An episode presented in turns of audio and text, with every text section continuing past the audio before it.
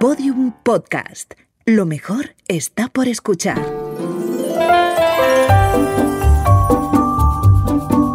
Historias de medianoche. Chicho Ibáñez Serrador.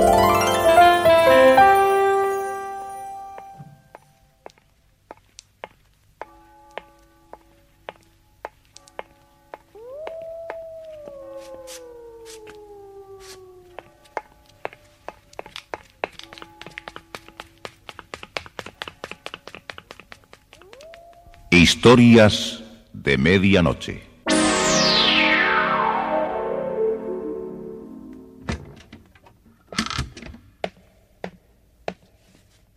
Buenas noches. La cadena Ser les invita desde este momento a entrar en la biblioteca del suspense. Adelante, por favor. Nos está esperando Narciso Ibáñez Serrador. Los pasajeros del vuelo 291 con destino a San Francisco y escala en Denver pueden embarcar en...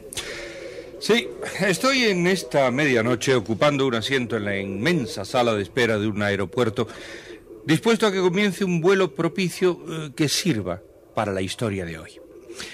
Y para distraer el tiempo estoy hojeando un recetario con, los 100 cócteles eh, más exóticos del mundo. Aquí tengo uno muy tentador. Eh, eh, tomen nota para, eh, para saborearlo en sus casas. Se pone en la coctelera tres porciones de whisky, dos porciones de mafiosos, una sobrina con vestido rojo, tres cucharadas de monjas despistadas y una rodaja de tío millonario. Se mezcla con hielo, se bate bien durante cuatro días y obtendremos una desconcertante historia como la que empieza esta noche. Se anuncia la llegada del vuelo 123 procedente de Miami. Porque nuestro viaje está a punto de comenzar. Y, los personajes ya están apareciendo en este aeropuerto.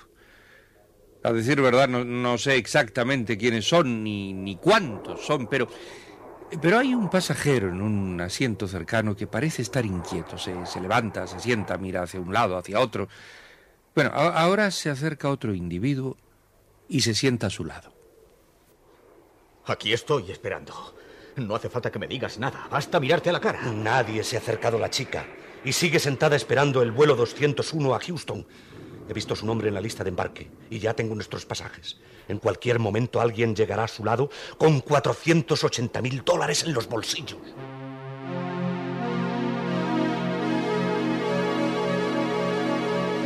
La monja vestía de rojo, Original de Margaret Bennett. con la actuación de Francisco Portes, Laura Cepeda y José María Molinero. Mira, Hans, desde que se te ocurrió la idea de seguir la pista, esa insípida, después del asalto de la agencia Cogen hemos estado en Buffalo una semana, en Kansas City cuatro días, en Memphis otra semana y ahora nos alejamos de Dallas hacia Houston. Esa maldita mujer se contrata de una ciudad a otra y actúa en distintos cabarets. Y no habla con nadie. El novio de esa chica, Buddy Martin, anda con toda la pasta del asalto y va a aparecer repentinamente. Llevamos más de un mes esperando que aparezca. Es algo por lo que vale la pena esperar. Cristo, es que vas a volver a lo mismo. ¿Dónde está el dinero? Sueño con billetes hasta despierto. Aún no he visto uno de a dólar. Los verás. Lo único que sé es que me comporté como un estúpido al escucharte. ¿Y sabes a lo que nos ha llevado todo esto? Al histerismo. Escucha, yo tenía 1.600 dólares. ¿Sabes cuánto me queda ahora? Mira, Oswald, hay algo claro. Esa chica, Laura, va a ponerse en contacto con Buddy Martin. O Buddy Martin se pondrá en contacto con ella.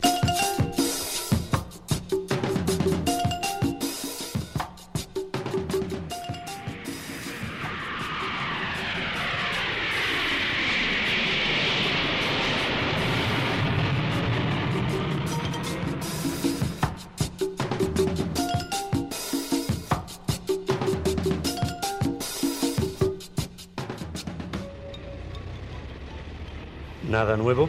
Nada, señor Werner. ¿No lo han llamado por teléfono? Nadie. Esa mujer no sale del hotel. Baja al snack y sube otra vez a su habitación. Eh, vamos a tener que esperar. Bueno, yo no tengo prisa. Yo sí. Cada día le pago 20 dólares para que la vigile. Recuerde que somos dos. A propósito, me debe el día de hoy. Aquí, aquí tiene. Abra bien los ojos. Lo que yo espero puede ocurrir en cualquier momento. No se preocupe. Si hay novedad, recibirá mi llamada inmediatamente. ¿Usted sigue en el Hotel Atlantic de enfrente? Sí, habitación 304.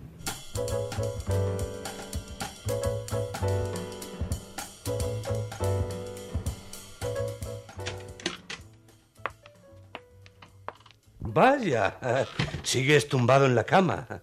Llevas así todo el día. ¿Y qué quieres que haga? ¿Que me vaya al parque de atracciones?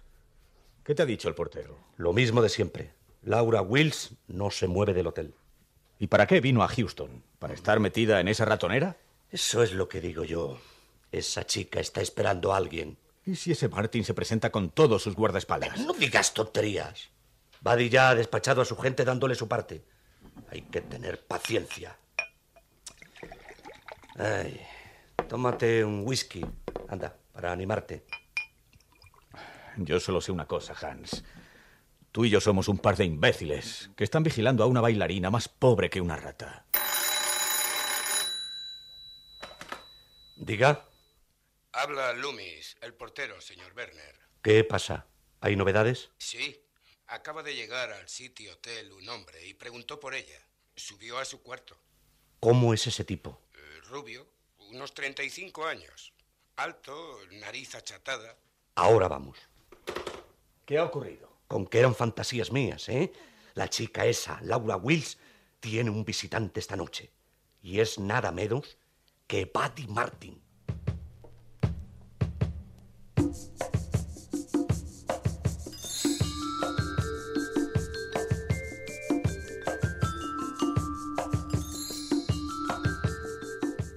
Bueno, pues parece que llegó el hombre que trae la pasta. Y nos apresuramos a cruzar la calle con los dos aventureros, Hans Werner y Oswald, y, y acompañarlos por el pasillo del hotel. Llevan una doble llave que les dio el portero y Hans abre la puerta de la habitación 123. Un hombre está sentado en un sillón. Sobre sus rodillas y abrazada a él, una chica morena vestida de rojo. ¿Quiénes son? No los conozco. Venimos a hacer un trato con usted, Martin.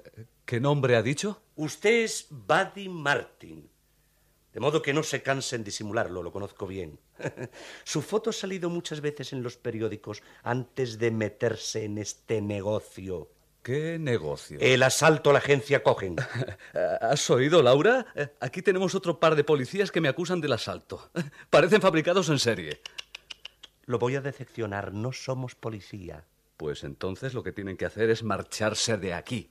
¿Quién les dio la llave para entrar en mi habitación? Reclamaré al gerente del hotel. Es mejor es que te calles, nena. Oswald, no dejes de encañonarlos. Nada de buscar encendedores ni cigarrillos en los bolsillos.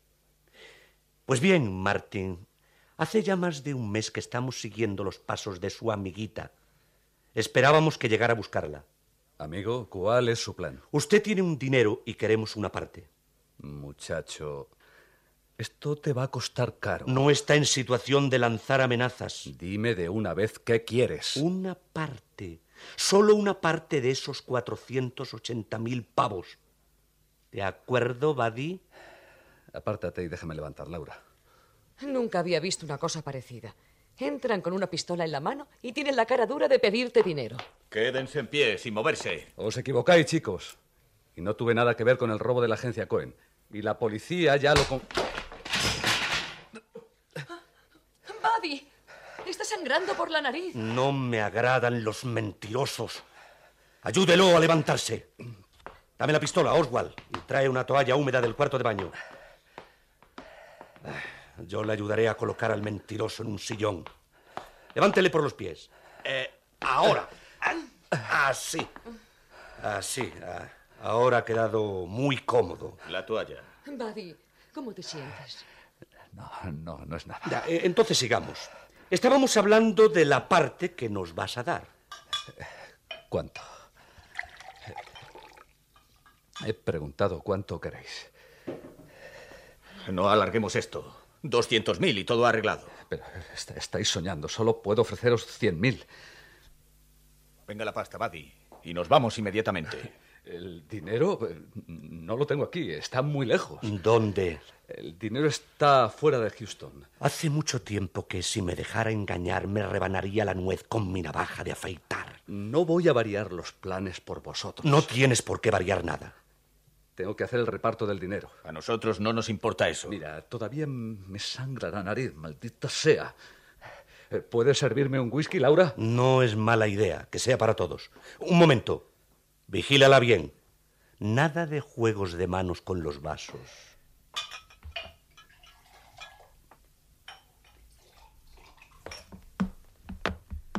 Celebro que todos estemos de acuerdo y que no haya dificultades.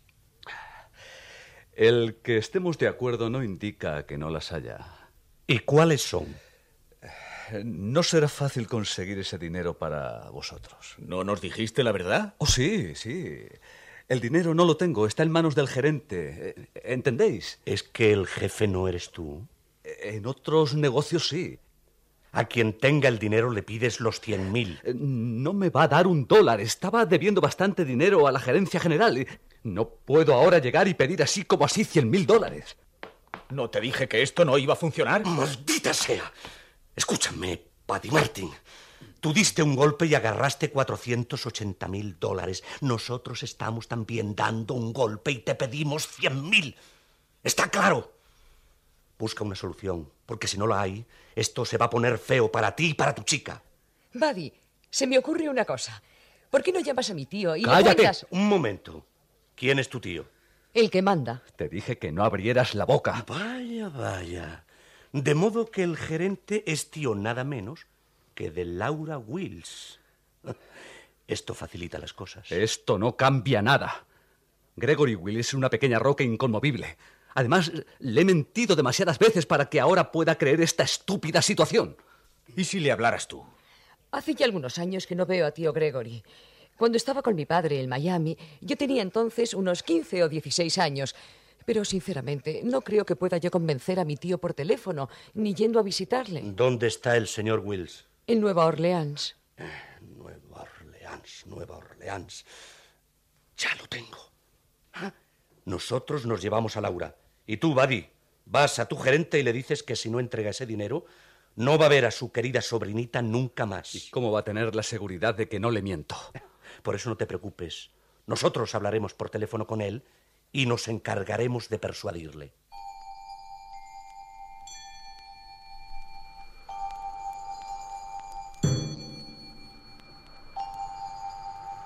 Sí, sí, no, no había otro remedio que confiar en la palabra de Hans Werner y Oswald Ryan. Momentos después concretaban los últimos detalles y, y salían todos del hotel. Estaba amaneciendo. Buddy Martin se dirigió hacia su coche y Hans Werner con Oswald y Laura eh, cruzaron la plaza hacia la estación. Si tratas de pedir auxilio, tendrás mi navaja metida en el estómago.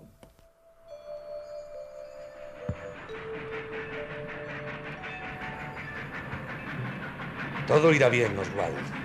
Esa casa de campo que tienes en Nueva Orleans llena de telarañas va a ser nuestro refugio, a la espera de que se resuelva este asunto.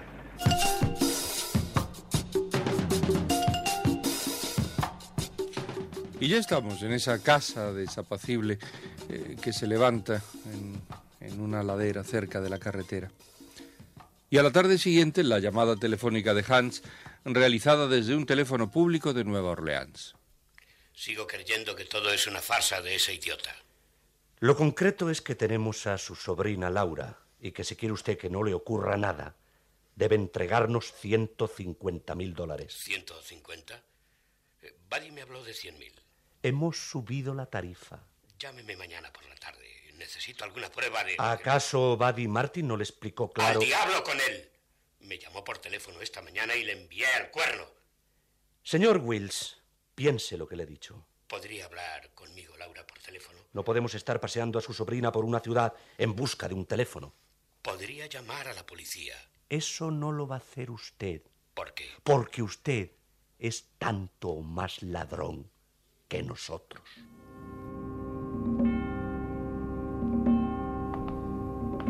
Sí, sí, ese Wills desconfía hasta de su propia sombra. ¿No acepta el trato? Eh, De momento desconfía.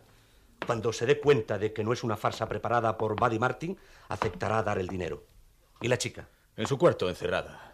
Está muy intranquila y sigue repitiendo que no vamos a convencer a su tío. Eh, deja que piense lo que quiera. ¿Qué hay para comer?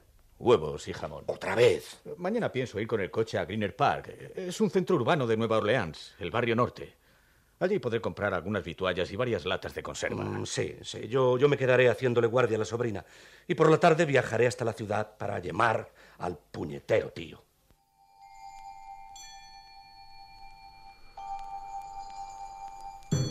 Al día siguiente, Oswald Ryan llegó en su ranchera al caserón eh, con las provisiones necesarias traídas de Greener Park. Entró por la puerta de la cocina y dejó el cajón de las compras. Después pasó a la sala comedor. Pudo ver a su socio, Hans Werner, sentado en un sillón con los codos apoyados en las rodillas, cubriéndose la cara con las manos. ¿Qué tal, Hans? ¿Estabas durmiendo? Traje espárragos enlatados, de esos que te gustan. ¿Me escuchas, Hans? ¿Qué te pasa? ¿Y la chica? ¿Dónde está? ¿Encerrada en su cuarto? ¿Qué? ¿Te ha dado trabajo? Contesta, hombre. Siéntate y ten calma. Parece que todo se estropeó. ¿Qué ha ocurrido? ¿Se escapó la muchacha? Te lo dije, mira que te... No, no. No se ha escapado, como tú crees. Pero se nos fue de las manos de todas maneras. No te entiendo. ¿Dónde está? Ahí en el suelo. Muerta. ¿Qué? Cristo. Es cierto. Tiene la cabeza en un charco de sangre.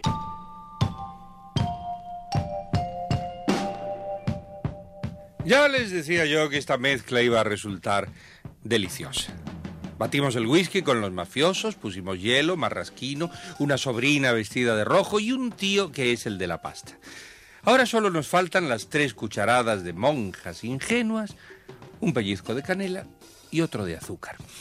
Este cóctel podría llamarse Dime qué hora es y te diré quién eres. Ah, y, y a propósito de hora, creo, sí, creo que es el momento justo para dejar por hoy esta historia.